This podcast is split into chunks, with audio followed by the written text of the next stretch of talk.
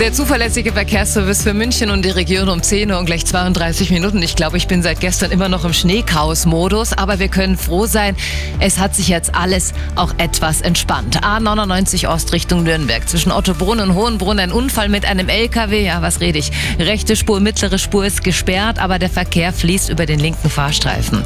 Wir bleiben auf der A99 Ost Richtung Nürnberg. Die Ausfahrt Hohenbrunn, das ist die Ausfahrt gesperrt aufgrund von Bergungsarbeiten. B13 Bad Tölz Richtung Aachenkirch zwischen Hohenwiesen und der B307. Die Ecke ist in beiden Richtungen gesperrt. Das sind die Bäume noch, die umgestürzt sind. Das geht bis morgen etwa 9 Uhr in der Früh.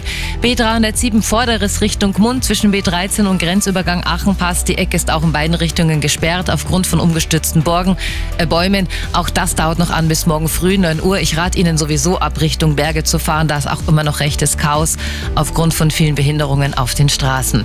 Ja, das wäre es jetzt erstmal soweit gewesen. Äh, was U-Bahnen angeht, die Rollen, da müssen wir halt auch mit Verspätungen rechnen. Bus- und Trambahnen sind äh, sehr beeinträchtigt, beziehungsweise die Trambahn kann noch nicht fahren. Die Busse, da müssen Sie auch mit Beeinträchtigungen rechnen.